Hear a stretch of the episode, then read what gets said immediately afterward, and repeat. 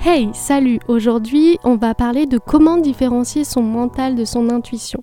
Alors l'intuition, c'est quelque chose qui est spontané, instantané, qui est euh, de l'ordre de quelque chose que tu aurais même pas pu imaginer, que ton mental n'aurait pas pu imaginer. Alors que le mental, ça va être quelque chose de très réfléchi, de très rationnel. On va répondre à cette question avec un exemple pour que tu comprennes vraiment le process.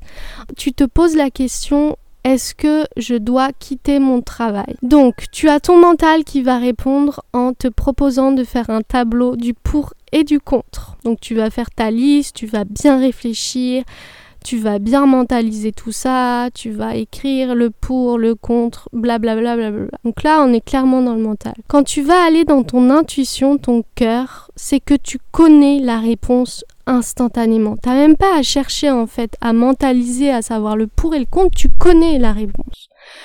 Le truc qui fait que tu vas mentaliser, c'est sûrement la peur que tu projettes par rapport à cette envie-là.